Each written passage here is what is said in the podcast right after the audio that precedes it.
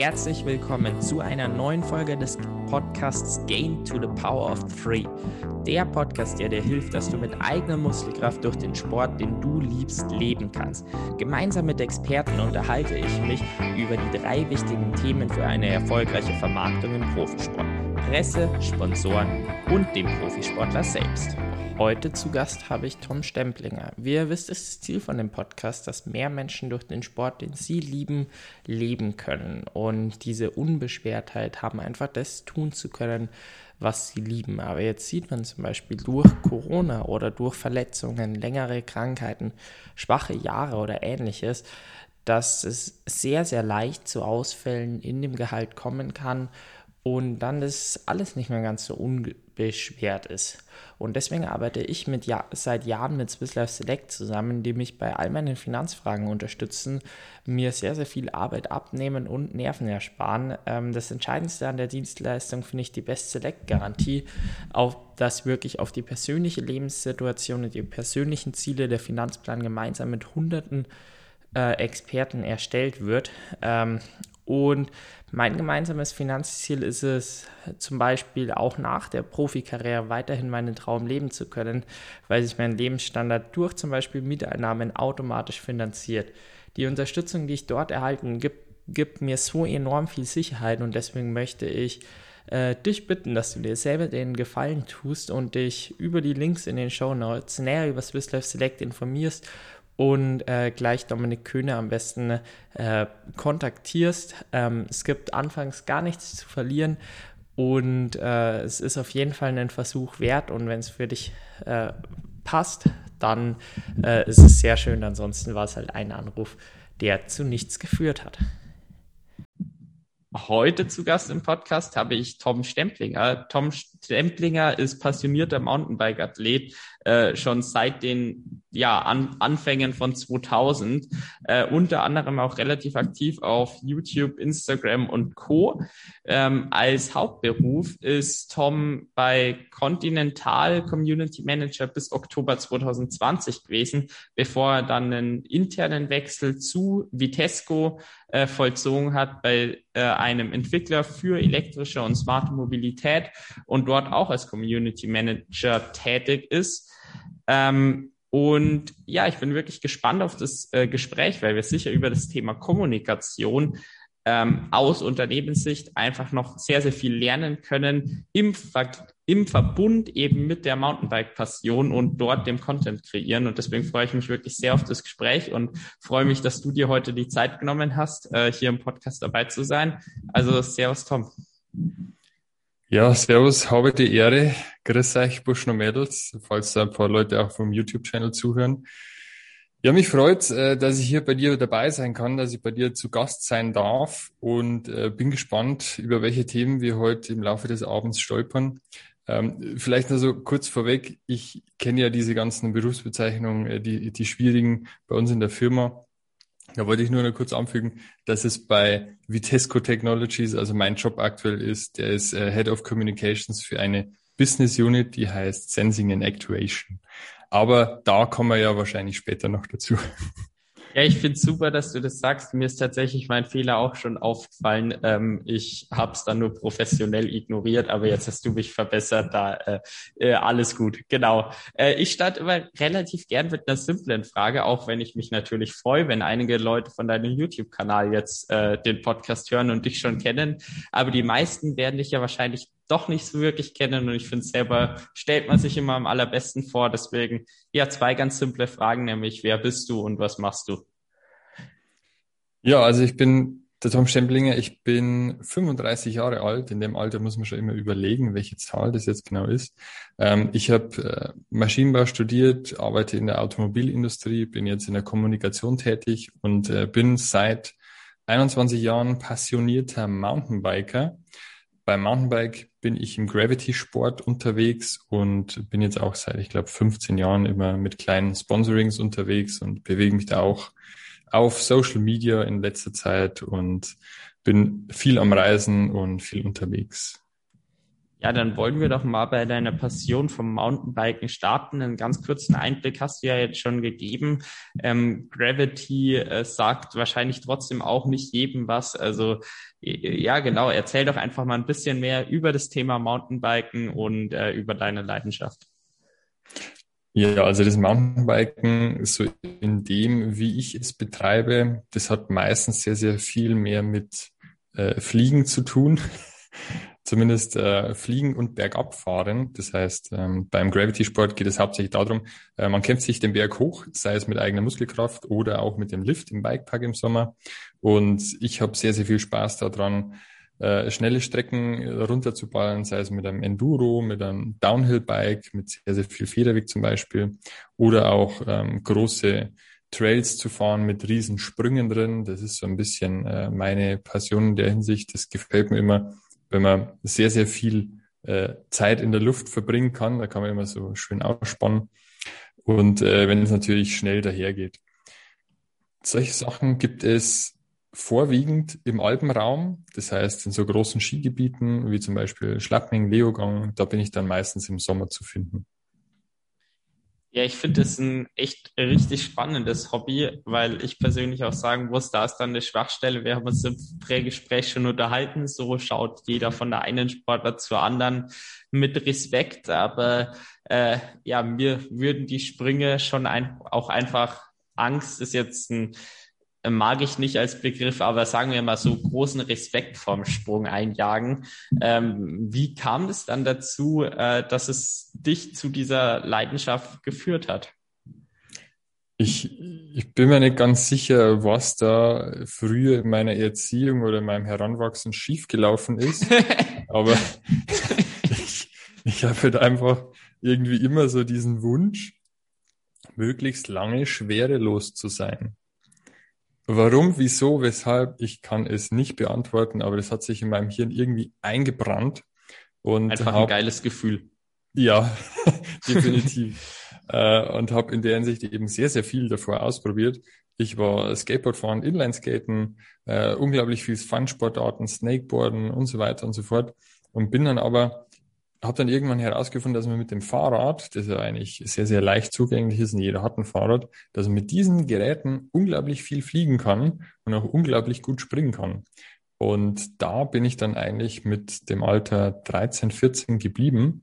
Und das ist einfach bei mir so tief verankert, dass ich jetzt auch über die letzten 21 Jahre dabei geblieben bin, so immer in verschiedensten Disziplinen. Also ich, ich fliege jetzt mittlerweile weniger als früher, muss ich ganz ehrlich sagen.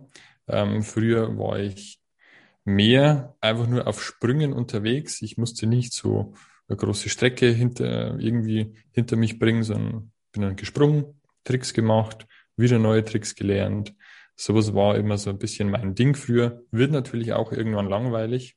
Und ich würde mal sagen, so mit dem Alter hat sich das jetzt so ein bisschen verschoben. Spring immer noch gern, wie zum Beispiel in Bikeparks gibt es teilweise so 15 Meter Sprünge, die man so ungefähr mit 40, 50 Sachen absolviert.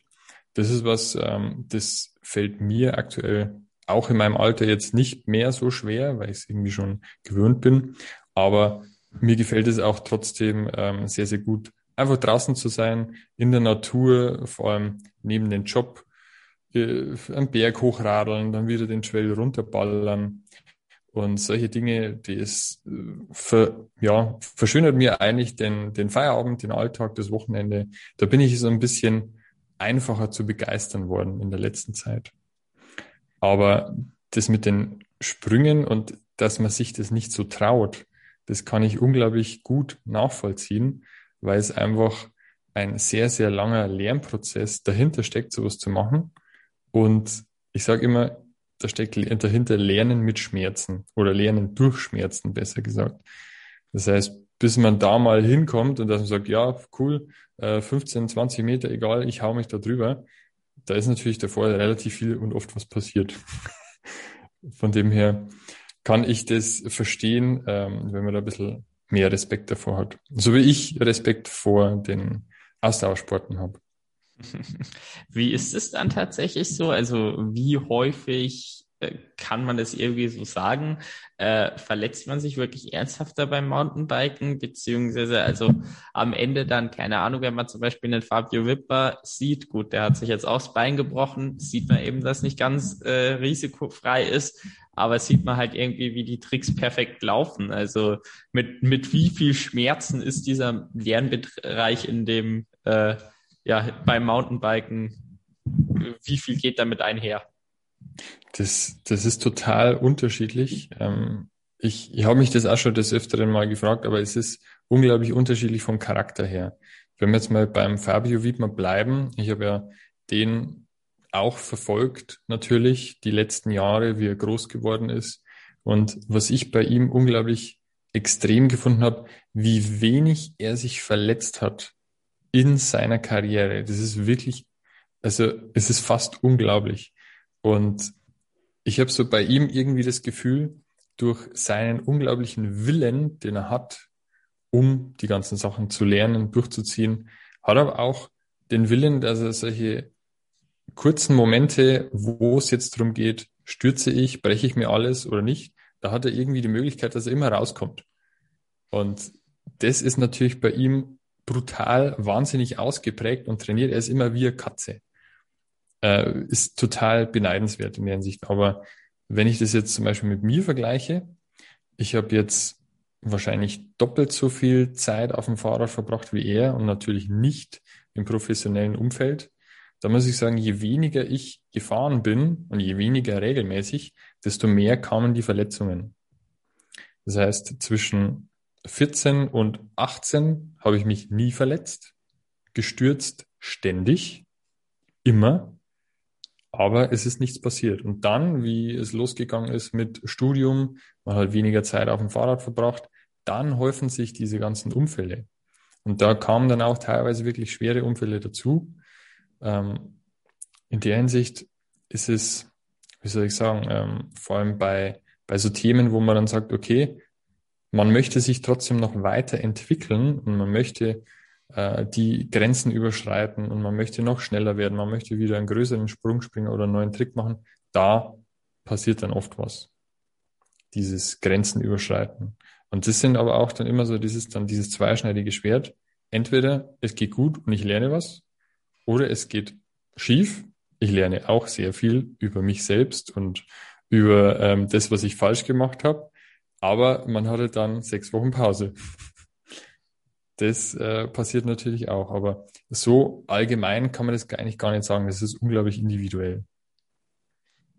Wie ist es dann? Also eben Mountainbike ist ja dann schon relativ äh, ja verletzungsbehaftet, wie du jetzt gerade beschrieben hast. Ähm, wie ist, ist, bei dir so der Umgang mit Verletzungen gewesen, beziehungsweise auch äh, mit, mit Rückschlägen? Wenn es passiert, bleibt gleich mal bei, bei dem, wenn man stürzt, dann hat man einfach, ähm, also keine Ahnung, man, man stürzt, man merkt, okay, Schlüsselbein, das ist jetzt durch, das ist gebröselt, man hat es gespürt, das ist hin, da ist nichts mehr zu machen. Dann, was das mit einem macht, man ist unglaublich sauer auf sich selbst. Man macht sich selbst unglaublich viel Vorwürfe, man ist erstmal total in einem Tunnel, Mist, Mist, Mist, das hätte jetzt nicht sein müssen, was habe ich verkehrt gemacht? Und dann geht's los, so, so eine kleine Spirale. Und in dieser Zeit lernt man unglaublich viel über sich selber und über das, wie man mit großen Rückschlägen umgeht. Je öfter man das natürlich durchmacht, durchlebt, desto besser lernt man sich und seine ja, ja, Fehler kennen. Aber es hat auch was Positives, weil man dann lernt, wie man aus diesem Loch wieder rauskommt. So ein so ein, so ein großer Sturz mit einer langen Zeit war für mich früher immer so fast schon so depressive Episode, würde man heute wahrscheinlich sagen, dass man total schlecht drauf und äh, man, man wartet her und wann ist es endlich wieder soweit und wann hält der Knochen wieder. Ähm, aber das verändert sich mit der Zeit dann eigentlich auch. Zumindest je älter man wird, desto einfacher hat man dann eigentlich die Ruhe weg und sagt, okay, klar, das ist jetzt gerade blöd passiert, aber in ein paar Wochen ist es dann wieder vorbei und ich kann mich in der Zeit wieder anderen Dingen zuwenden. Diese, heißt, Ha hast du dann einen äh, effektiven Tipp, so, um das zusammenzufassen, ähm, ja. wa äh, was man eben tun kann, um äh, mit Verletzungen besser umzugehen? Ist das einfach die wirkliche Einplanen im Grunde genommen? So klingt es mir so ein bisschen. Also beim Mountainbikesport würde ich die auf jeden Fall immer so ein bisschen im Hinterkopf behalten. Es kann immer blöd hergehen, das Materialversagen. Und äh, das sollte man mit Sicherheit einplanen. Vorteil ist in der Hinsicht, man hat noch weitere kleine Hobbys, die man dann machen kann, wenn man vielleicht verletzt ist, wie zum Beispiel lesen, fotografieren, Podcasts machen, Videos schneiden, solche Themen. Da hat man da wieder mehr Zeit dafür, mehr Luft dafür. Also das hat mir immer sehr, sehr geholfen. Ich habe dann Fotos gemacht und das Video geschnitten, andere Leute fotografiert. Hauptsache, man hat irgendwie wieder was zu tun, so ungefähr heißt, eine Beschäftigung ist auf jeden Fall was Wichtiges in dem Fall. Ähm, jetzt, du hast ja auch schon so ein paar Mal eben angesprochen, ähm, du hast auch Unterstützer beziehungsweise Sponsoren für den Sport, machst, ähm, kreierst Content und da er würde mich jetzt einfach mal so ein bisschen der Überblick interessieren. Waren bei dir irgendwann die Ambitionen, wirklich in Vollprofi-Mountainbike-Bereich zu gehen? Vielleicht auch, wenn dann in welche Richtung, eher in Richtung Content kreieren oder in wirklich Wettkämpfe fahren oder wie ist es eben auch aktuell? Also äh, fährst du irgendwelche Wettkämpfe? Hast du einfach einen Spaß an dem Sport und nimmst da die Menschen äh, ja zum Beispiel durch YouTube eben mit oder erklär doch einfach mal so ein bisschen, wie da eben deine Leidenschaft in dem Bereich ausgeprägt ist. Also kurz, äh, kurz Überblick bei dem, wo ich herkomme und wo ich aktuell bin. Es ist ja bei mir so ungefähr jetzt schon, ich blicke da 15 Jahre zurück und äh, ich habe angefangen mit vor 15 Jahren Videoproduktion und Foto machen und äh, coole Action auf Kamera bringen und das ins Internet zu stellen. Alles vor der YouTube-Zeit. Damit hat man früher relativ gut Sponsoren bekommen. Da war die Welt noch ein bisschen kleiner. Jeder, der sowas produziert hat, deutschlandweit, man kannte sich auch. Da war ich also 15, zwischen 15 und 18. Damit ist es losgegangen. Und ähm, das ist was, was heute zum Beispiel auch noch sehr, sehr viel gemacht wird von, ich sehe es öfters bei Jugendlichen, die versuchen damit auch einzusteigen und Sponsoren zu bekommen ist heute definitiv viel, viel schwerer, das umzusetzen. Meine Sponsorings früher zum Beispiel, die waren relativ einfach. Ich habe bei einer Firma angerufen, hatte dann zum Beispiel eine Mappe und habe gesagt, hey, ich mache das und das. Dann hatte ich vielleicht Glück und sie haben gesagt, ja, wir kennen dich schon. Klar, können wir machen. Das war alles eher auf Handschlag und auf Zuruf. So ungefähr waren jetzt keine großen Sponsorings. Ich habe jetzt kein Geld verdient, aber ich habe dann zum Beispiel äh, Teile, Produkte kostenlos bekommen, günstiger bekommen und habe aber da auch immer schon so ein bisschen die, die lange Frist im Blick gehabt. Und habe mich eigentlich mit den Sponsoren immer sehr, sehr gut gestellt und das war, hat mir geholfen, auch später wieder Sponsoren zu finden. Ich habe dann so wegen dem Studium etwas ausgesetzt und dann hat es eigentlich zwei, drei Jahre habe ich ohne Sponsoren gearbeitet und dann hat es mich aber wieder gepackt. Ein paar Jungs, ein paar Freunde von mir, die haben auch richtig Bock gehabt, dass wir wieder was machen. Und dann haben wir uns dazu entschlossen, ähm, zusammen was zu machen. Ich habe auch schon wieder ein bisschen mit Film- und Fotoproduktion angefangen. Und da hatten wir das Problem, gut, wir brauchen Sponsoren, wie bekommen wir die? Mit einem Team von sechs, sieben Leuten war es ziemlich schwierig. Da haben wir dann eben mit Rennenfahren begonnen. Rennenfahren im Mountainbike-Bereich waren dann damals eben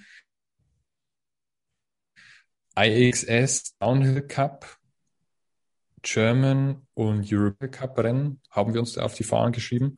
Und diese Rennen haben wir durchlaufen, sind wir hingereist, haben dann das Ganze dokumentiert und haben dann natürlich wieder die Videos hochgeladen und Fotos gemacht. Also es war eine einzige Medienschlacht an einem Wochenende, kann man so sagen. Und das alles, bevor das noch so richtig ähm, von, von jedem jetzt gemacht worden ist. Es war so 2011 2000, bis 2015. Das heißt, Rennenfahren hat in der Hinsicht bei vielen Sponsoren nochmal die Türen geöffnet, weil sie aus dem Rennsport manchmal kommen, die Chefs, und sagen, cool, diese Leute wollen wir unterstützen, das ist super. Ohne dass man davor schon groß irgendwie was geleistet hat, war das damals möglich. Hat eine Zeit lang funktioniert und ich habe mich aber aufgrund von einem sehr, sehr großen Unfall, ähm, da habe ich fast den Löffel abgegeben, äh, habe ich mich dann aus dem Rennsport zurückgezogen und habe dann gesagt, okay, das war 2014, ich mache keine Rennen mehr, macht dann auch keinen Sinn und bin dann wieder mehr in diese Content Creation Richtung selbst gegangen. Und da sind wir eigentlich jetzt so in der heutigen Zeit angelangt. Das heißt, man hat YouTube, Instagram, jetzt eben TikTok und versucht natürlich hier möglichst viel Leute zu inspirieren, Aufmerksamkeit zu erregen. Das ist so ein bisschen das, wo sich das jetzt etwas geändert hat. Nichtsdestotrotz haben viele Sponsoren diese Veränderung bei mir mitgemacht und deswegen habe ich jetzt aktuell eben auch noch so ein ja, ein bisschen kleineren Teil Sponsoren wie früher, aber ich bin sehr zufrieden mit der ganzen Thematik. Jetzt hast du ein paar Mal eingesprochen, dass du irgendwie so vor dem Trend ähm, schon auf die Schiene Content Creation gegangen bist. Ähm, woher kam da die Ambition oder, also ich meine, gerade vor der Zeit YouTube, als man das noch gar nicht kannte, wie kam das dann dazu, dass du oder ihr eben so früh da schon dabei wart, am Start wart, sage ich jetzt mal? Das liegt wahrscheinlich daran, dass ich immer gern neue Sachen ausprobiere und diese ganze digitale Fotografie und dieses digitale Filmen ist so Richtung 2001 gekommen. Und meine Eltern haben sich da eine digitale Fotokamera gekauft und ich habe einfach unglaublich viel Spaß dran gehabt, meinen Fortschritt, den ich beim Fahrradfahren mache, direkt auf diesen digitalen Videorekorder aufzunehmen. Es war einfach immer eine sehr, sehr erhellende Situation, wenn man selber einen Trick gemacht hat oder selber irgendwo drüber gesprungen ist. Und man hat es dann aber später auf der Kamera gesehen, wie minimalistisch das dann doch aussieht. und wie, wie, wie klein das immer alles ist. Und diese, diese Wahrnehmung, die man dann einfach hat, dieser Unterschied und dieses, ähm, das hat mich einfach irgendwie gereizt, dass es dann auch irgendwann auf Kamera besser aussieht. Das dann noch zu mixen von einem tollen Tag mit Musik, das hat mir einfach damals schon Spaß gemacht, habe das für mich selber eigentlich gemacht und dann habe ich gemerkt, okay, wenn man das ins Internet hochlädt, dann interessiert das auch andere Leute. Das war eigentlich nicht irgendwie, dass ich damit was verfolgt hätte, ich wollte damit jetzt nicht irgendwie Geld verdienen oder sowas, sondern ich habe es einfach nur gemacht, weil ich drauf Bock gehabt habe. Und ja, weil gut, die technischen Möglichkeiten da waren. Das ist ja auch die optimale Ausgangslage, würde ich sagen, oder eigentlich die nötige Ausgangslage, um überhaupt ein Projekt zu starten, das funktioniert. Ähm, ja. Du hast jetzt schon ein bisschen eben angesprochen oder äh, hast schon angesprochen, das Thema eben zum einen Content Creation, zum anderen irgendwie Rennen fahren. Und ähm, ich meine, so irgendwie Fabio Wittmer, so wie der durch die Decke geht, also ich glaube, den kennen jetzt auch hier 90 Prozent von den Hörern, auch wenn sie eben nicht im Mountainbike-Sport sind. Ähm, andererseits kenne ich jetzt zum Beispiel keinen namentlich, auch wenn ich mal ab und zu reinschaue, äh, von den Mountainbike-Profifahrern, von den Downhill-Fahrern, beziehungsweise was es da für Disziplinen geht.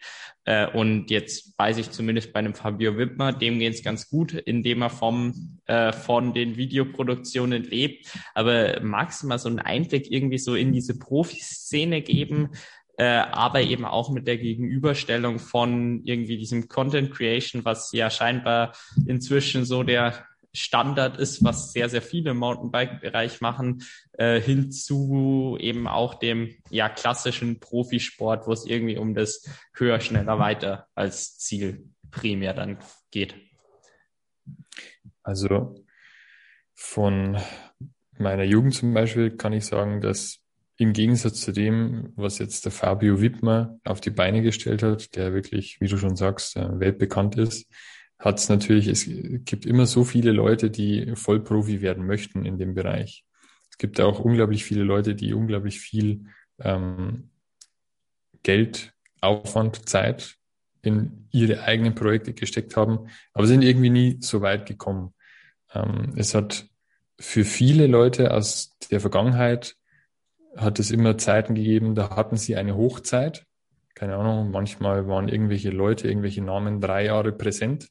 Dann waren sie wie von der Bildfläche verschwunden. Man hat nie wieder was von den Leuten gehört. Das ist so ein bisschen dieser, ich, ich sag's mal, das ist auf Ebene deutscher Profisport, ist mir das in der letzten Zeit, in den letzten Jahren unglaublich oft aufgefallen, dass dieses, dieser letzte Biss wirklich immer und permanent sich neu zu erfinden, weiterzuentwickeln, diesen extremen Biss haben einfach die wenigsten Leute. Und da scheidet sich auch, ja, dann zum Beispiel so ein Fabio Wittmer von vielleicht äh, anderen älteren, ähm, ja, früh ehemaligen Mountainbike-Profis definitiv. Und es ist halt in diesem Sport, also ich kann es keinem empfehlen, dass er sagt, er wird jetzt Mountainbike-Sport, da, da kann, er wird jetzt Mountainbike-Profi, ähm, kann ich wirklich niemandem empfehlen, weil es unglaublich schwer ist und es schafft vielleicht äh, von, von den Leuten, die es versuchen, eine Promille, einer aus einer Million, der wird dann richtig erfolgreich. Und von dem her ist es aber auch in, im Business auch so. Es gibt immer nur eine Handvoll Leute, die unglaublich erfolgreich sind, aber da muss man auch immer den Hut ziehen und sagen, okay, der hat es auch wirklich verdient. Was für mich in der Hinsicht ein wichtiger Punkt ist, wenn man von, von Profisport spricht, bei uns in Deutschland, sage ich jetzt mal so, ähm, dann muss man sich immer fragen, naja, was, was will ich denn eigentlich vom, vom Leben und was erwarte ich? Also es gibt aktuell ja auch relativ ähm, erfolgreiche YouTuber im Bereich Mountainbike, so ein paar Namen sind zum Beispiel der Jasper Jauch, dann ähm, gibt es schon länger den Fabio Schäfer auf YouTube. Ähm, die machen das eigentlich wirklich sehr, sehr gut. Sie machen unglaublich viele Content Creation, machen das auch voll äh, hauptberuflich, gehe ich mal davon aus, und können mit Sicherheit auch gut davon leben. Aber für mich zum Beispiel wäre das jetzt persönlich nie was gewesen. Ich wollte dann immer so eine, so eine Sicherheitsreißleine haben, dass man sagt, okay, ähm, ich selber wollte nie Vollprofi werden, weil mir das zu unsicher war. Ich wollte dann eher so in die Richtung normalen Job gehen. Da ist meine Existenz abgesichert und ähm, das Vollprofi-Sein, das habe ich dann anderen Leuten überlassen. Magst du einfach mal so ein bisschen so einen Überblick geben, was braucht es im Mountainbike-Sport, um tatsächlich davon leben zu können und eben auch äh, irgendwie halt zum einen ist ja diese Content Creation Schiene eine, die man gehen kann, die jetzt nicht ganz so fokussiert dann auf Wettkampfergebnisse ist, wo aber auch nur ganz, ganz wenige dann erfolgreich werden. Ähm, ich weiß nicht, das sind da wahrscheinlich zehn, wenn es hochkommt, die wirklich davon leben können äh, in Deutschland, grob geschätzt. Also zumindest kannte ich jetzt mal die drei, die du schon angesprochen hast. Äh, aber ein paar mehr wird es definitiv noch geben und äh, andererseits aber eben auch im Wettkampfsport. Also kann man ja von, von Dingen wie Rampage oder eben von diesen ganzen Weltmeisterschaften etc., wie gut kann man davon dann leben? Also ich schätze, also ich schätze grundsätzlich, dass zum Beispiel dieses Rennenfahren auf europäischem Niveau, damit kann man mit Sicherheit, auch wenn man vorne mitfährt, nicht alleine seine Existenz bestreiten. Krass. Die Fahrer, bitte? Ach krass, sage ich. Also auf so einem Niveau immer noch nicht. Das ist schon heftig. Also es gibt vielleicht ein paar, die eine Handvoll, die dann ähm, mit Sicherheit sagen wir, Vollprofi-Dasein sich finanzieren können. Aber da muss man auch immer gerechterweise sagen, das sind immer zeitgleich Content Creator. Mhm. Und wenn man sich wirklich nur auf den Sport fokussieren möchte und damit auch wirklich gut Geld verdienen möchte, nicht irgendwie so ein, so, so, so ein Hungerlohn, wo man in keiner Stadt irgendwie sich äh, vielleicht ein Haus oder sowas leisten kann, äh, wo man einfach um die Runden kommt. Das gibt's mit Sicherheit sehr, sehr oft. Also ich rede von einem guten Auskommen, mit dem man in Deutschland äh, um die Runden kommt. Da würde ich jetzt einfach mal so in die in den Raum werfen, 50.000 Euro Jahresgehalt. Von sowas. Sowas denke ich, ist im ähm, deutschen Downhill-Sport oder zum Beispiel auch in dem Rennsport fast nicht möglich. Es gibt mit Sicherheit eben diese Handvoll äh, Leute, aber ansonsten müssen sie, müssen sich diese Leute immer auf internationalen Niveau messen, wenn sie da, sage ich mal, mehr verdienen möchten, definitiv. Und solche großen Events wie jetzt zum Beispiel die Bull Rampage, die hat sich in den letzten Jahren ja auch so ein bisschen gewandelt. Das heißt, die meisten Leute, die jetzt aktuell da mitfahren, das sind entweder so ein bisschen alte Hasen aus den früheren Zeiten mit großen Videoproduktionen und so weiter. Das sind mit Sicherheit auch zum großen Teil Vollprofis, aber nicht alle. Manche zum Beispiel, die haben auch Jobs nebenbei. Keine Ahnung, da hat es mal einen gegeben, der hat immer am Bau gejobbt und äh, hat sich dann da eigentlich immer so ein bisschen die, die Saison verdient, dass er im Winter am Bau war und dann im Sommer hat er eben für die ganzen Bikefirmen das alles gemacht. Also da gibt es auch wieder nur Leute, so, so eine Handvoll, die sich da unglaublich gut vermarkten können, sehr viel Geld verdienen und somit ein unglaublich gutes Auskommen haben. Das würde ich sagen, ist ähnlich wie, wie dann auch im Rennsport. Also es, es ist so unglaublich individuell, wenn man sich gut vermarkten kann, man hat eine große Reichweite äh, in Social Media, man bringt Ergebnisse, man ist ähm, beliebt und man weiß, mit den Sponsoren zu verhandeln, dann hat man mit Sicherheit gute Chancen. Aber grundsätzlich, wieder, wenn mich wer fragen würde, ob das zu empfehlen ist, würde ich sagen, nee. da, da hat man kein gutes Auskommen. Es klingt jetzt so, als ob irgendwie dieses Thema äh, sich zumindest mal damit beschäftigt, irgendwie, dass man neben dem reinen Rennsport noch deutlich was machen muss, um dann eben auch davon leben zu können mit Content. dass es eben so das Standard in Anführungszeichen Ding eben ist, was dann noch dazu kommt, dass so das Thema Vermarktung im Mountainbikesport bei den Profis dann größeres ist, als jetzt zum Beispiel im Triathlon, wo ja ich ja danach oder diesen Podcast irgendwie auch gegründet habe, weil das eben gar kein Thema ist und es gar keine Informationen gibt. Kannst du das bestätigen oder sagst du, nee, äh, kann ich überhaupt nicht nachvollziehen. Es stimmt zwar, dass einige Leute Content machen, aber jetzt irgendwie aus vermarktungstechnischen Gründen ist es eigentlich nicht so der Hintergedanke. Also ich würde sagen, im Mountainbikesport ist immer der Hintergedanke, dass man die Möglichkeit hat, einfach attraktiver für Sponsoren zu sein. Okay. Definitiv. Okay, ja gut, dann ist, ist da der Mountainbikesport tatsächlich ein Stück weiter als jetzt zum Beispiel im Triathlon. Ähm, was mich da interessiert, okay. ähm, ja, da, da ist es wirklich gar nicht fortgeschritten, muss man, muss man ganz ehrlich sagen. Also da ist ganz häufig eben diese Einstellung vertreten, hey, ähm, durch Erfolge in den Rennen, äh, dadurch kommen Sponsoren. Und da muss man halt gerade in ganz kleinen Sportarten sagen, ich meine, in einem Fußball, da stimmt es dann irgendwie, ähm, weil es dann vereinsbezogen ist und die Vereine die guten Spieler brauchen für die Erfolge. Aber äh, im ja, Triathlon ist es tatsächlich eben so, da ist das ein Thema, was sehr, sehr klein geredet wird, beziehungsweise nicht viel Beachtung schenkt wird, außer wirklich von den ersten, sage ich mal, A und ja, kommt darauf an, wen man dann als B-Profis zählt, aber das hat da wirklich nicht keine große Bedeutung. Also das finde ich relativ krass. Ähm, aber eben im Mountainbikesport hat es ja eine Bedeutung und irgendwie, wenn ich mir vorstelle, häufig müß, müssen die Leute noch zusätzlich arbeiten, um sich den Sport finanzieren zu können und dann ähm, Content Creation und noch zusätzlich das Training äh, ist relativ tricky, alles unter einen Hut zu bringen, oder? Das auf jeden Fall. Das ähm, habe ich mir jetzt gerade bei deiner Erklärung gedacht. Ich meine, im Triathlon trainiert man wahrscheinlich noch mal ein bisschen mehr wie im Mountainbikesport. Wo soll man dann noch die Zeit haben, äh, Content Creation zu betreiben?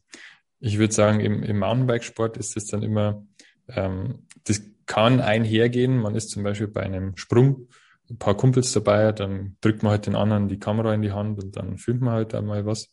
Aber es ist wirklich äh, ein ziemlich schwieriger Spagat, wie du sagst, arbeiten zu gehen, zu trainieren, vielleicht, keine Ahnung, für einen European Cup und dann auch noch zu versuchen, dass man in Social Media präsent ist und dass man da auch was macht, das funktioniert auch selten alleine. Bei den ganzen Jungs oder jüngeren, jüngeren Fahrern, die ich jetzt zum Beispiel auch im Verein habe, und hier gibt es auch ein paar Leute, die fahren zum Beispiel jetzt World Cup, also Downhill-Meisterschaft in Maribor mit. So ein Junge, der kann das nicht schaffen, wenn er nicht den Support von seinen Eltern hätte. Der Vater fährt mit ihm zum Training raus im Wald. Der Vater filmt ihn zum Beispiel. Und das ist eigentlich so, wie aktuell der Nachwuchs im Downhill immer gefördert wird. Wenn die Eltern da nicht mitmachen, dann ist es meistens sehr, sehr schwierig für die Leute. Außer sie haben Geld ohne Ende. Dann kann man sich sowas natürlich dann auch wieder leisten, einen Trainer oder sowas zu haben. Aber grundsätzlich ähm, sehe ich das bei den Jüngeren aktuell so.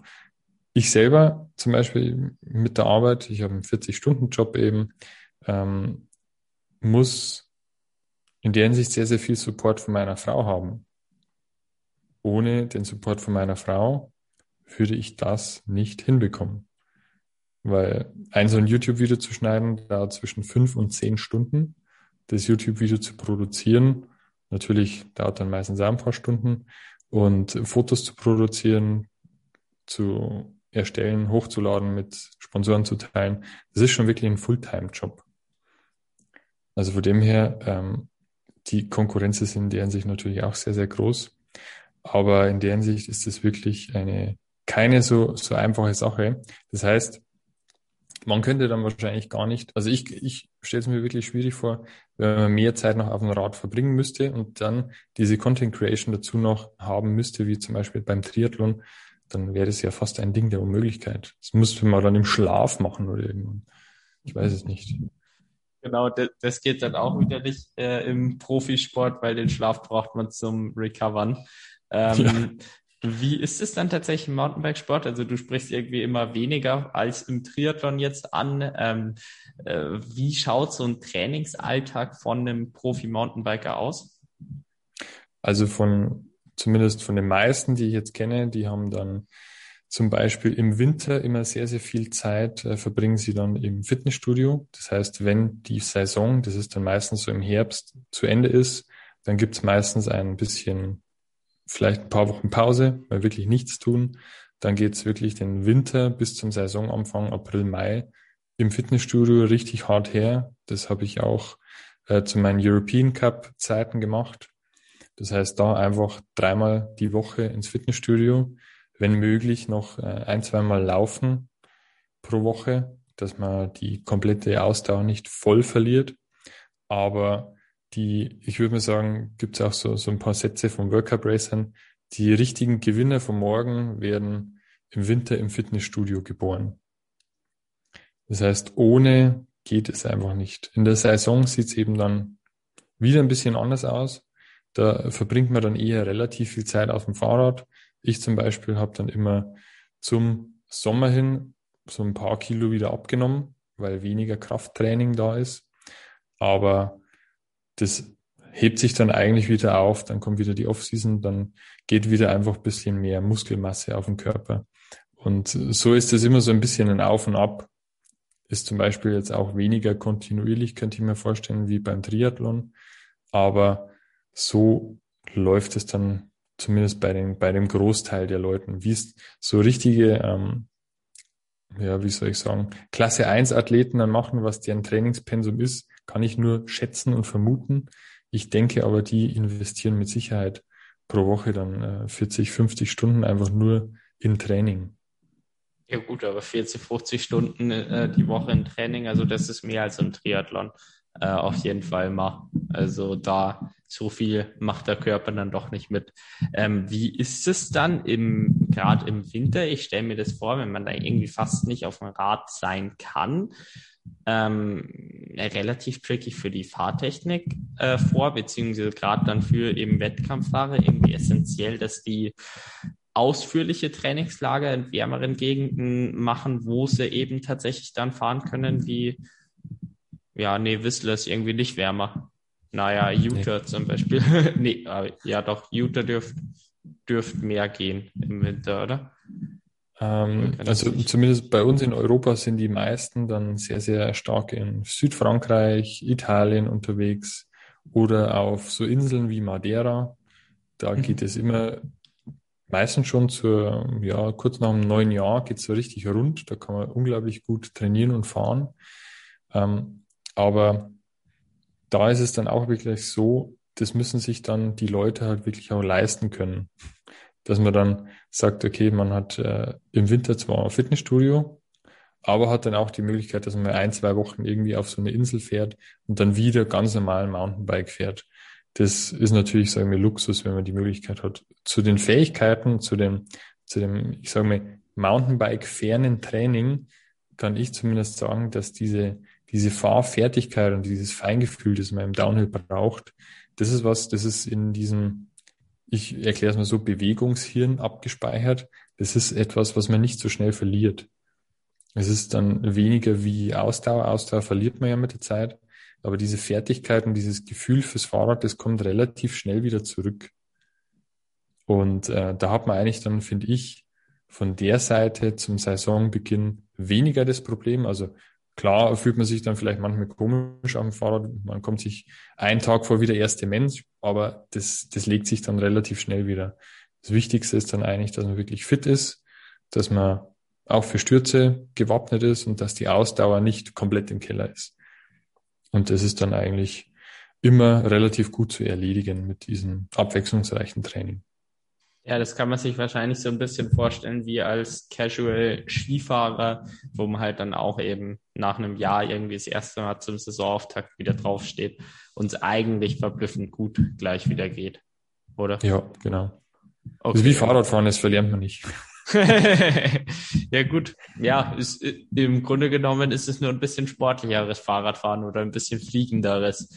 Ähm, dann, ja, haben wir uns jetzt wirklich ausführlich schon über die Mountainbike-Szene unterhalten und ich fand es jetzt auch wirklich interessant, da Einblicke mal zu bekommen, auch gerade in den Profisport und wie tricky das eben dann davon auch ist, tatsächlich zu leben.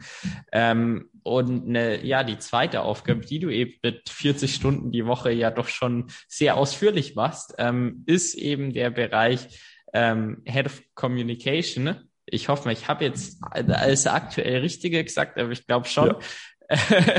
genau, äh, bei, bei Vitesco und ja, jetzt den Werdegang hast du ja schon so ein bisschen beschrieben, aber magst du einfach mal einen Einblick in ja, deine tägliche Arbeit geben?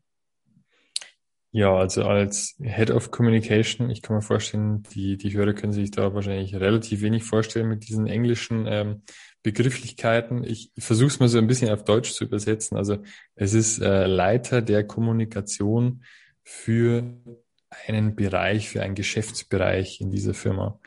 Der Geschäftsbereich selber, der hat, ähm, der beschäftigt sich mit Sensoren und Aktuatoren, alles ums Auto rum, was eben fühlt und zum Beispiel messen kann oder äh, irgendwas pumpt, Flüssigkeitspumpen oder sonst was.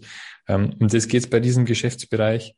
Und da sieht der, der Job Head of Communications vor, dass man sich ähm, mit Kommunikation im Bereich intern und extern beschäftigt. Das heißt, ähm, in der externen Kommunikation geht es zum Beispiel bei mir, das fängt meistens in der Früh an mit ein paar E-Mails, geht es oft darum, dass man Pressemitteilungen über irgendwelche Produkte oder Innovationen ähm, dann mit einem Team bearbeitet, verbessert und das wird dann rausgeschickt zu Zeitungen oder eben einfach nur als Pressemitteilung veröffentlicht. Wir erstellen dann zum Beispiel auch solche ähm, Facheinträge in Automobilzeitschriften oder ich ähm, beschäftige mich auch zum Beispiel mit irgendwelchen Papers oder mit irgendwelchen Vorträgen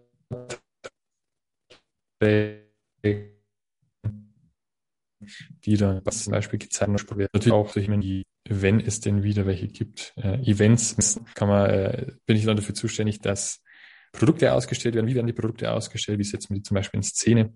Oder mache irgendwelche mit Agenturen zum Beispiel Bilder, Visualisierungen, ähm, die unsere Produkte oder unsere Technik hier besser beschreiben. Das ist so ein bisschen der externe Kommunikationsteil.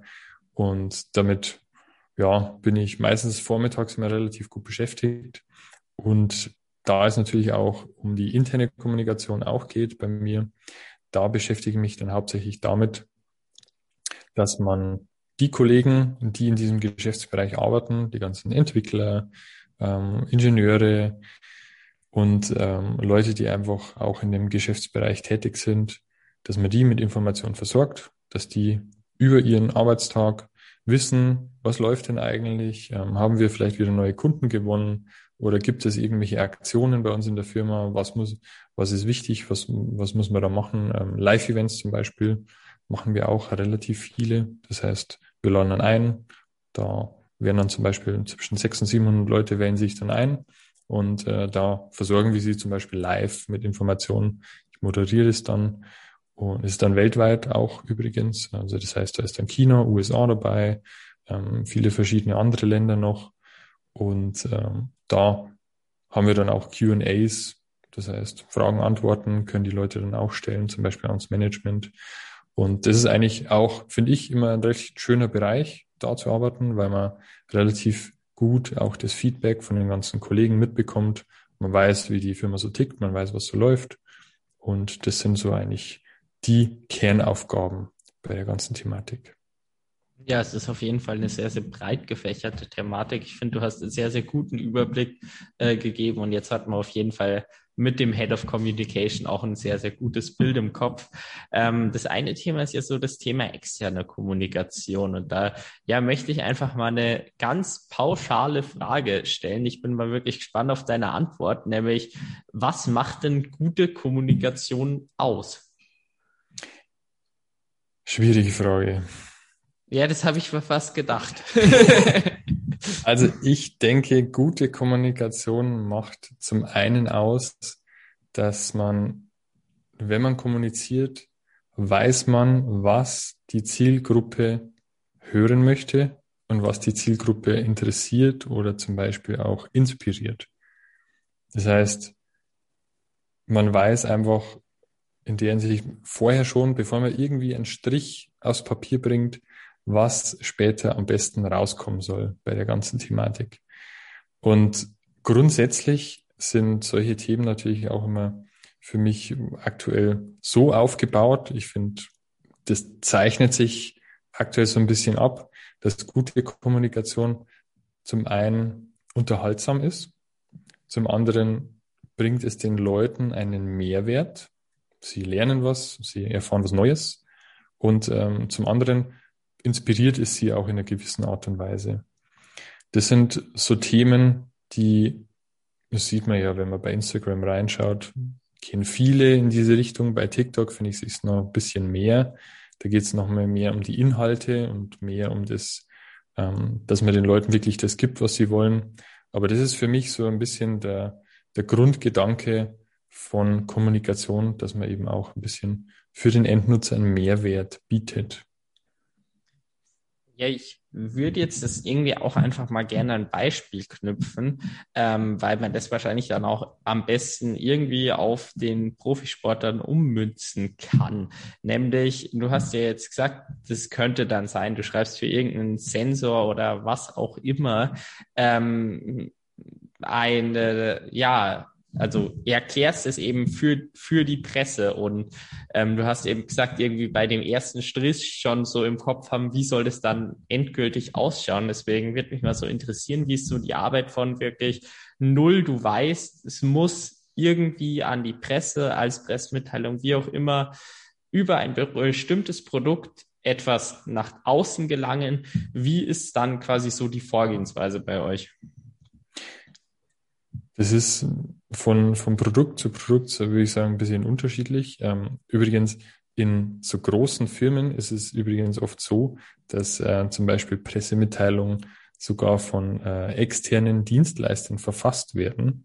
Das ist vielleicht was, was man jetzt äh, aufs Erste gar nicht denkt, aber so große Firmen, auch wie zum Beispiel in der Automobilindustrie, alle anderen OEMs, äh, BMW, VW etc., die haben dann meistens ähm, kleine Betriebe, die sowas schreiben. Und äh, diesen Betrieben zum Beispiel, denen gibt man dann ein, einen Weg mit, was später rauskommen soll. Und so funktioniert es in der Branche relativ oft, grundsätzlich ähm, machen wir auch aber auch viel selber. Und wenn man dann die Sachen selber macht, dann geht es eigentlich oft darum, dass man versucht, auf sehr, sehr einfachen Weg, wenn ich jetzt zum Beispiel so einen, du hast gesagt, einen Sensor, da gibt es ähm, zum Beispiel einen Sensor, der ist im Türgriff drin, im Fahrzeug. Und der kennt man vielleicht von so ein bisschen teureren Autos. Wenn man da die Hand in den Türgriff reinsteckt, dann entsperrt sich das Fahrzeug.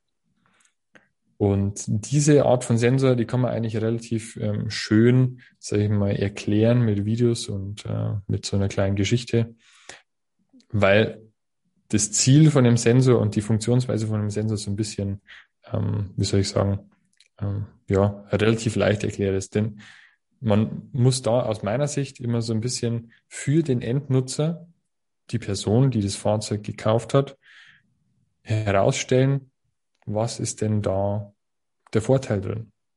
Der Vorteil ist, man muss nicht mehr auf den Knopf drücken, sondern man steckt die Hand rein, das Auto entsperrt sich und man kann sofort losfahren.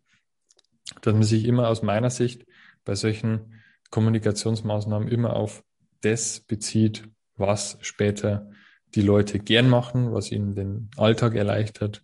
Und wenn man das dann nochmal verpackt in, in eine kurze, schöne, einfach erklärte Geschichte, die sehr, sehr leicht ähm, zu verdauen ist, geistig, mit relativ wenig Details am besten, dann ist es für mich eine, ja, meistens schon eine runde Sache. Und was dann immer so die Kirsche auf der Sahne nochmal ist, wenn die ganze Thematik natürlich auch vielleicht so ein bisschen mit einer Selbstironie, mit einem kleinen Witz gemacht wird, dann ist es natürlich noch so ein bisschen mehr unterhaltsam und dann ist es dann meistens auch wirklich ein sehr gutes Produkt. Also der Film oder die Erklärung. Und dann ist es auch oft ein Selbstläufer. Das heißt, kann man jetzt irgendwie so pauschal sagen, ich weiß nicht, ob es zu beantworten ist, was für eine Kommunikation funktioniert. Also äh, kann man sagen, eigentlich pauschal, ähm, wenn du irgendwas schaffst, visuell darzustellen über ein Video, ist das allerbeste oder äh, nee, auditiv reicht oder häufig reicht auch ein Text mit einem Bild. Also was funktioniert so in der, in der Werbung, in der Darstellung irgendwie aktuell? Kann man das sagen? Das kommt immer ganz, ganz stark drauf an. Also da, da kann man sich eigentlich meistens selber gar nicht äh,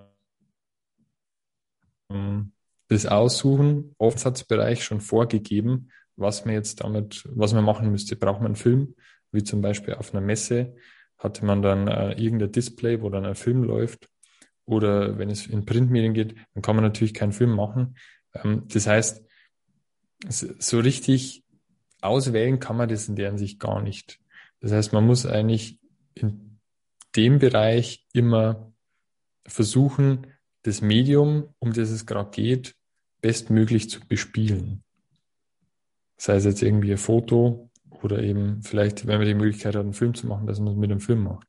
Also in der Hinsicht kann man leider ähm, keine allgemeingültige Antwort geben in dem Bereich. Ich finde aber im Sportbereich ist es natürlich immer ein Video. Okay, ja das gut. Ist eigentlich immer am besten. Mhm ähm, dann möchte ich dir jetzt so eine kleine Aufgabe auf den Weg geben, beziehungsweise so ein kleines Projekt, was wir ja okay. vielleicht jetzt in den nächsten Minuten, ja, okay, es war jetzt vielleicht äh, bisschen übertrieben ausgedrückt, aber nämlich eben dieses Projekt, der Podcast hat ja den Sinn, ähm, ja, Sportlern zu helfen, über das Thema Vermarktung zu lernen. Und du bekommst jetzt die Aufgabe, ähm, du hast einen Profisportler vor dir, ganz egal in welcher Sportart, der das Ziel hat, durch seinen Sport ähm, zu leben.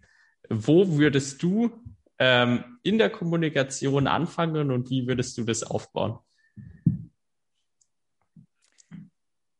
Grundsätzlich äh, würde man dann am besten natürlich äh, mal mit einem Gespräch anfangen mit der Person aus meiner Sicht, dass man versucht, die äh, wirklich sehr, sehr eigenen Charaktereigenschaften von dem Menschen herauszufinden, weil ich davon überzeugt bin, dass man eigentlich so eine Art eigene Marke erstellen muss. Das heißt, wenn man jetzt ein Sportler ist, äh, keine Ahnung, der Sportler heißt dann Felix Müller oder sonst was, da muss man sich Gedanken machen, wie schafft man es, eine Marke Felix Müller aufzubauen. Und da helfen meines Erachtens immer sehr, sehr eigene und sehr, sehr ähm, herausstechende Charaktereigenschaften, die die Leute haben. Die Leute sollen immer natürlich dann auch authentisch rüberkommen und sich sie selber sein.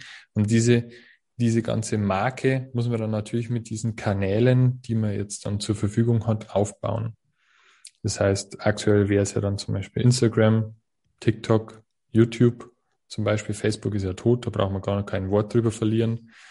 Und diese, diese Person muss sich dann eigentlich bei diesen Netzwerken ähm, gut vermarkten in der Hinsicht. Das fängt dann natürlich damit an, dass man irgendwie, wenn man da einsteigen will, hat man momentan wirklich große Hürden vor sich. Am besten, man muss natürlich so, so eine Art, ähm, ich sage es mal grob gesagt, Skript haben, dass man sagt, man überlegt sich, was macht man das nächste halbe Jahr und was bespielt man auf diesen Kanälen. Dann bräuchte man natürlich, also das muss natürlich dann immer, finde ich, sehr, sehr passend sein auf das, was ähm, die Person gerne macht, wo, wo die Leidenschaft der Person liegt und äh, wo die, die größten Interessen sind. Also es geht wirklich sehr, sehr stark um die Person immer an sich. Also es macht keinen Sinn, dass man dann auf einmal anfängt, irgendwie für einen Deo-Stick Werbung zu machen, weil es da gerade 50 Euro dafür gibt, halte ich nichts davon. Und das sollte man natürlich dann auch am besten gleich mal, kann man immer machen, ein gutes Fotoshooting mit äh, einem guten Fotografen machen. Das ist eigentlich so das A und O. Bevor man diese ganzen Kanäle bespielt, braucht man immer gute Fotos, also Profilfoto, sei es für Instagram-Post oder sonst was oder für Anfragen, Werbeanfragen. Das ist ganz, ganz wichtig. Dann sollte man am besten auch eine komplett eigene Webseite haben, unabhängig von irgendwelchen sozialen Medien muss man einen Punkt haben, wo jeder drauf zugreifen kann. Keine Ahnung. YouTube kann mal blöd werden, Instagram kann blöd werden, TikTok kann blöd werden. Und es ist eine unglaubliche Art von Professionalität, die man an den Tag legen kann, wenn man eigene Webseite hat. Keine Ahnung. Felix Müller, Felix Müller Triathlon oder sonst irgendwie was. Und ähm, wenn man diese ganzen Themen hat, Webseite, gute Fotos. Die Kanäle hat man sich gesichert. Am besten natürlich auch mit, ich habe es jetzt zum Beispiel geschafft, bei YouTube, Twitter, äh, Instagram immer den gleichen Tom Stemplinger Namen zu haben. Das ist auch sehr wichtig, dass man da überall gleich ist. Ähm, wenn man das schon mal hat, das ist dann schon mal eine gute Basis und dann kann man sich dran machen, die Inhalte auszuarbeiten. Und die Inhalte auszuarbeiten, das ist dann immer sehr, sehr individuell. Gut, dann haben wir jetzt einen sehr, sehr individuellen. Du hast, nee, für mich ist das jetzt ein Schachspieler. Der Felix Müller, ähm, der ist für mich ein Schachspieler und der hat die Qualität, dass er ähm, extrem bekannt dafür ist, äh, wie extrem weit er vorandenken kann und dass das der Qualität ist, dass er wirklich die äh, Spiele ja, oder die Spielzüge vorher erkennt, die tatsächlich dann gemacht werden. Und diese Qualität möchte man jetzt mit den entsprechenden Kanälen hervorheben. Wie ist jetzt der zweite Schritt? Ja, das, das Wie, das wäre bei dem Fall zum Beispiel total interessant und da ziehen auch über natürlich die Interessenten immer den Mehrwert raus. Wie ist er denn dahin gekommen, dass er diese Möglichkeit hat? Da hat er sich irgendwie das antrainieren müssen. Und wenn man das zum Beispiel in einer vielleicht Videoserie verpackt oder in einer äh, Erklärserie, wie andere Leute auch dahin kommen können, da hat man eigentlich immer eine relativ gute Chance, dass man bei diesen, bei den Leuten in der Zielgruppe mit Sicherheit auch äh, Treffer landet und dann interessant ist. Natürlich muss es dann authentisch sein und so weiter und so fort. Aber das wäre zum Beispiel so eine so eine Idee, was ich jetzt da fix hätte. Und ähm, jetzt, wenn man eben sagt, äh, speziell der hat diese eine Qualität und ähm, die verpackt man jetzt in, ähm, wie auch immer, zum Beispiel in einer Videoserie, wie du gesagt hast, Ähm, einen Schritt davor war ja eigentlich so das Thema, die passende Zielgruppe dafür herauszufinden. Und ich glaube, das ist eben in der Kommunikation auch was ganz Wichtiges, was in der Grundlage geklärt sein muss. Ähm, wie schafft man das denn als ja, Profisportler für sich? Als Profisportler ist man eigentlich mit der Zielgruppe schon, wie soll ich sagen, relativ weit in, in der Definition der Zielgruppe. Ähm, wenn ich das jetzt mal zum Beispiel wieder aufs, aufs Mountainbiken runterbreche, also beim Mountainbiken hat man ja von vornherein schon immer Mountainbiker als Zielgruppe. Und Mountainbiker sind unter sich, wenn man von der, von der ganzen Zielgruppenthematik ähm, jetzt mal ausgeht, relativ wenig unterschiedlich. Sage ich jetzt mal ganz platt. Was in der Hinsicht ein Riesenunterschied aber dann wieder ist, ist das Alter welchen Bereich möchte ich von Mountainbikern ansprechen? Möchte ich eher die Jugendlichen ansprechen oder möchte ich wirklich eher so vielleicht so ein bisschen ältere ansprechen? Keine Ahnung, ab Mitte 20, die auch Kohle haben, die vielleicht dann auch wirklich sich mal die Sachen äh, leisten können, die man ähm, selber fährt. Das wird dann wieder den Firmen ein bisschen helfen. Das ist was, das sollte man sich in der Hinsicht auf jeden Fall fragen. Und da könnte man auch wieder so ein bisschen den, den Content darauf abstimmen. Das heißt, aus meiner Sicht sind solche sehr, sehr, ja, wie soll ich sagen, äh, lustigen Videos, wo immer viel passiert und viel schief geht. Das geht oft so ein bisschen in die Richtung jüngere Zielgruppe. Und ich sag mal so, diesen etwas seriöseren Inhalt, ähm, den zum Beispiel auch ich selber verfolge, das ist was, das geht immer in eine bisschen ältere Zielgruppe. Und das sollte man sich als Sportler eigentlich überlegen. Muss ich aber auch dazu sagen, es muss dann wieder zur Person passen. Mhm. Es gibt so ein paar Clowns, Hallodris, die sind da super aufgehoben. Die werden mit Sicherheit viele Fans in der jüngeren Zielgruppe bekommen. Und es gibt einfach so ein bisschen gesetztere, ruhigere, die kommen da wahrscheinlich bei den Jüngeren weniger an, weil sie vielleicht da als langweilig erscheinen. Also es ist da tatsächlich auch wieder ein Abgleichen mit den Qualitäten, die man eben persönlich äh, besitzt. Also äh, jetzt im, im Content eben dann der Unterschied, den du jetzt gerade eben ganz, ganz schön erklärt hast, finde ich. Ähm, jetzt haben wir ja schon eine, eine coole Videoserie oder eine coole Idee für die Videoserie. Wir haben ja unseren Schachspieler als Beispiel, der eben weiter planen kann, ist dann wahrscheinlich ein bisschen seriöser. Ich würde auch mal schätzen, die Schachzielgruppe ist vermutlich insgesamt eher ein Tick älter. Ähm, genau, auf jeden Fall, der hat, hat diese Idee. Wie machen wir jetzt äh, weiter mit dem Projekt? Also du meinst dann, bevor man überhaupt Content ausspielt. Ja, genau. Also quasi, der, der hat diese Idee, ähm, der weiß, was er machen will, der weiß, welche Zielgruppe er erreichen will. Er hat die ganzen Schritte erledigt, die wir gerade eben besprochen haben. Und äh, was wäre denn jetzt so der nächste Schritt? Also ich, ich hoffe, ich, ich drifte also in die richtige Richtung, dass man sagt, okay, ähm, wenn jetzt der ins Doing gehen will, dann braucht er natürlich in einer gewissen Art und Weise Ausrüstung um das Ganze ähm, digital festzuhalten. Dann ist die Frage, hat man, hat er selber die Möglichkeit, dass er seinen eigenen Content produziert oder muss er sich Hilfe suchen? Braucht er vielleicht ein Netzwerk an Leuten, die ihm dabei helfen, Fotografen, Filmer etc.? Das ist eine große Frage, ob man das selber schafft oder nicht. Ähm, geht es so in die Richtung? Ja, auf jeden Fall. Alles klar. Und dann, und dann äh, ist es halt dann, wenn ich jetzt mal davon ausgehe, wie zum Beispiel ich es selber mache, also ich habe mir alles beigebracht und ähm, da hat man als vielleicht Profisportler oder angehender Profisportler und auch ähm, angehender Content Creator eine unglaublich steile Lernkurve hinzulegen. Man muss sehr viel ausprobieren. Das heißt, man filmt sich, man sieht, es sieht vielleicht nicht so toll aus, muss dann äh, das noch mehr machen ähm, oder muss dann sich auch damit beschäftigen, wie schneide ich das Ganze. Das ist für einen Sportler in der Hinsicht immer so, so eine Doppelbelastung.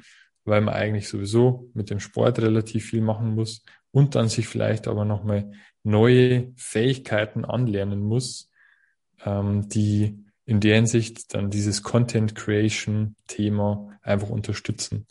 Ich würde grundsätzlich sagen, dass das mittlerweile durch YouTube Tutorials unglaublich leicht zugänglich geworden ist. Die Technik ist leichter geworden. Die Portale sind leichter. Auf jedem Rechner ist ein Videoschnittprogramm, mit dem man einfach anfangen kann. Ähm, in der Hinsicht ist es was, was mit Sicherheit nicht unmöglich ist. Auf keinen Fall.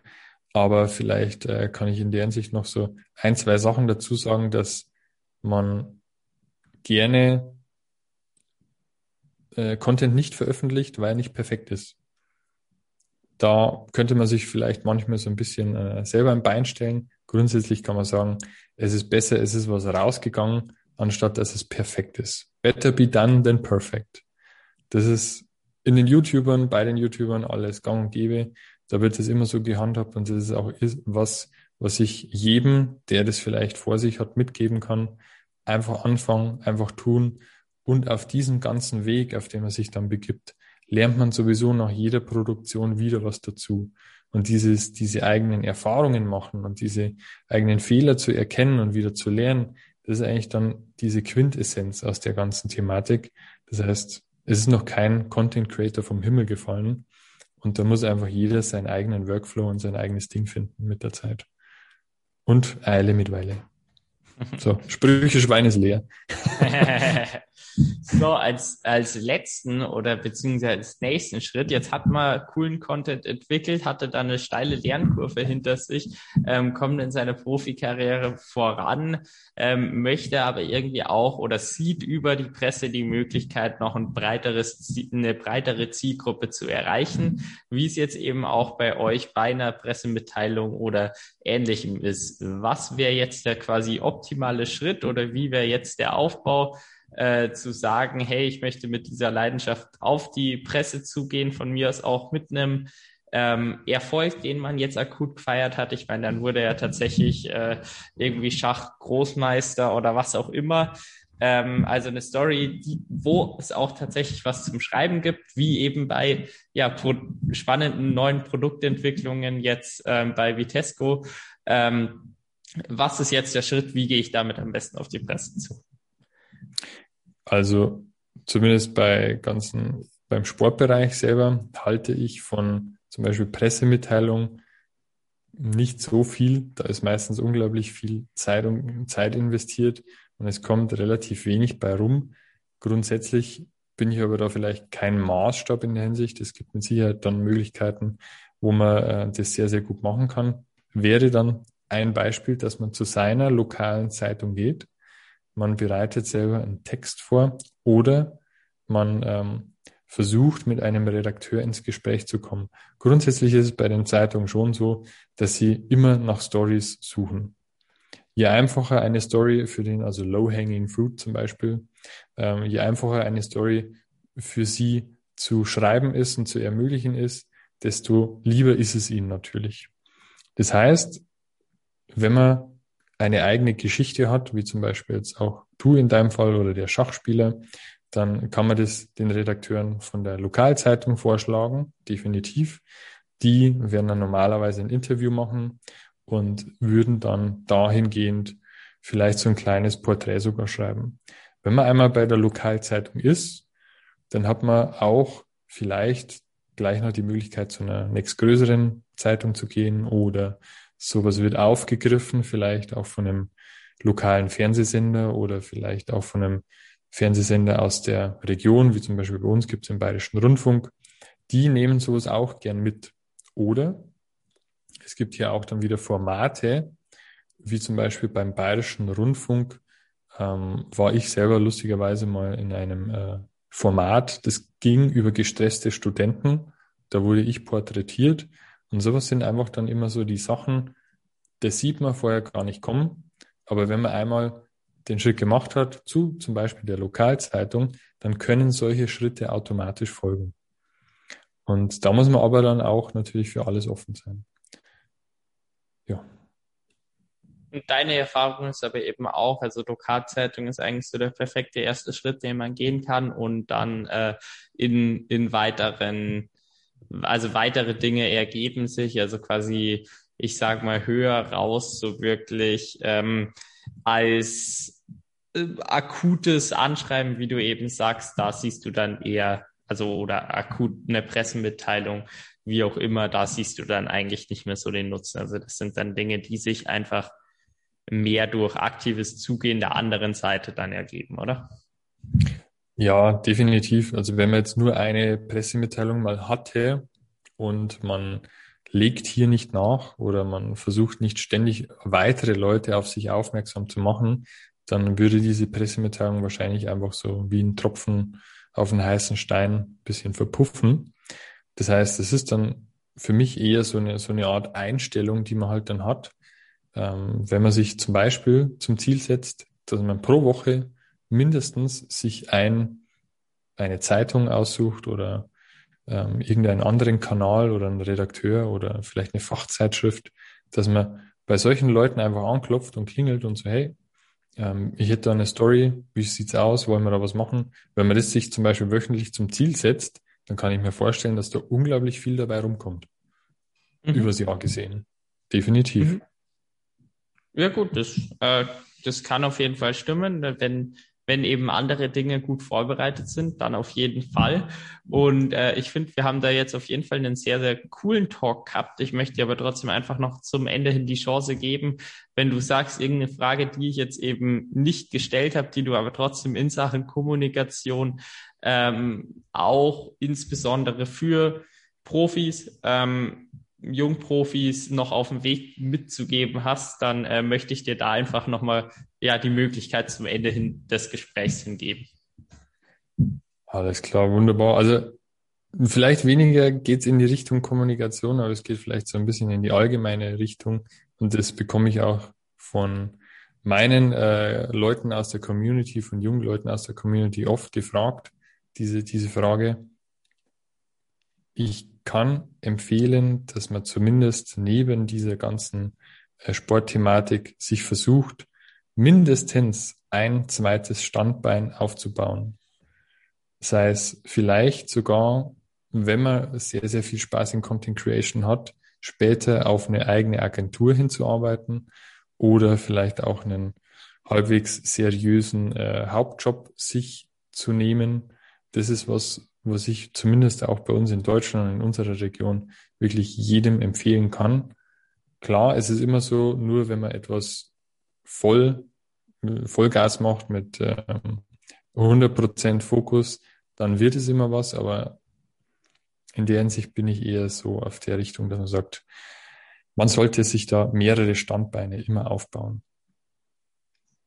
Gut, dann äh, hast du doch noch einen sehr, sehr wichtigen Tipp auf, mit auf den Weg geben können, sehe ich auch als was sehr, sehr Wichtiges, gerade in kleineren Sportarten, aber auch in so äh, Sportarten wie im Fußball. Da kommt, kam tatsächlich in der Woche davor ein Gespräch, wo wir uns tatsächlich auch über ähm, Fortbildung, Ausbildung im Profifußball dann äh, unterhalten haben.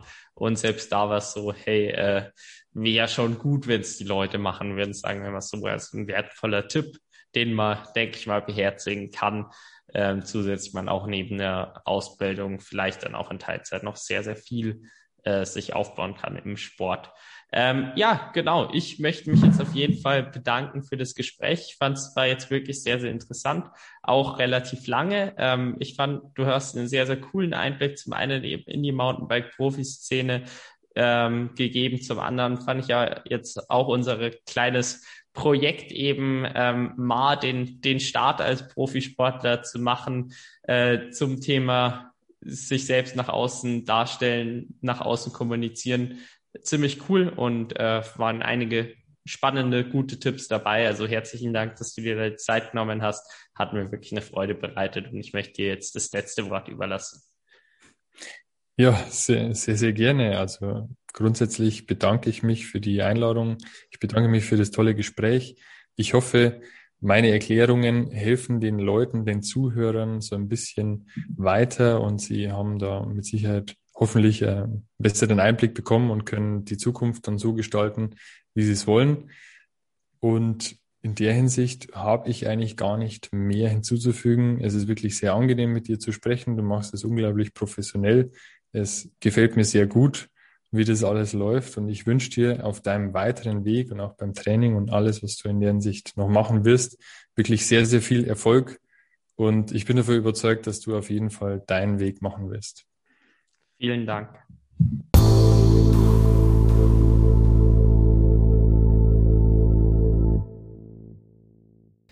Ich hoffe, euch hat diese Folge mit Tom Stemplinger gefallen. Ich fand es waren wirklich sehr, sehr coole Informationen. Zum einen in die Mountainbike-Szene und wie wichtig da tatsächlich das Thema Content Creation ist und dass irgendwie dieses Thema Vermarktung dort deutlich größer und wichtiger ist, als es jetzt zum Beispiel im Triathlon der Fall ist.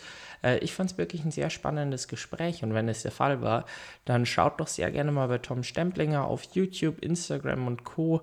vorbei. Ähm, ihr werdet ihn auf jeden Fall finden. Und sehr gerne könnt ihr auch eine Bewertung dalassen. Das unterstützt uns für den Podcast immer sehr.